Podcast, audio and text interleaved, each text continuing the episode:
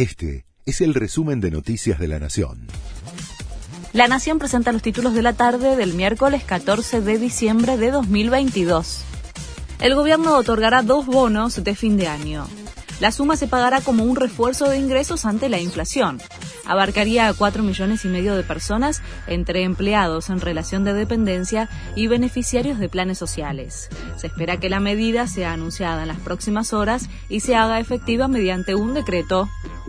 Alberto Fernández va a viajar a la Asunción de Lula en Brasil será el primero de enero en Brasilia. Además, desde el entorno del mandatario brasilero, confirmaron que Lula va a visitar Argentina el 24 de enero, en el que será su primer viaje al exterior como presidente. Los piqueteros van a cortar todos los accesos a la ciudad mañana reclaman la baja de beneficiarios de planes sociales, el incumplimiento de la entrega de alimentos a los comedores y de herramientas a las cooperativas. Los cortes están previstos a partir de las 9 en el puente Pueyrredón, puente La Noria, autopista oeste y panamericana, entre otros accesos. Francia dispuso un masivo operativo de seguridad previo al partido contra Marruecos.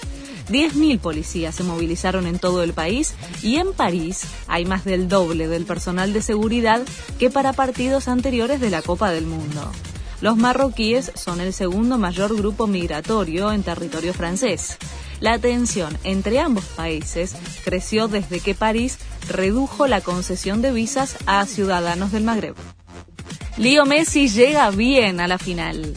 El capitán de la selección preocupó a los hinchas cuando comenzó a tomarse la zona del isquiotibial de la pierna izquierda durante la semifinal con Croacia, pero descartaron una lesión y llega de la mejor manera al partido del domingo. Este fue el resumen de Noticias de la Nación.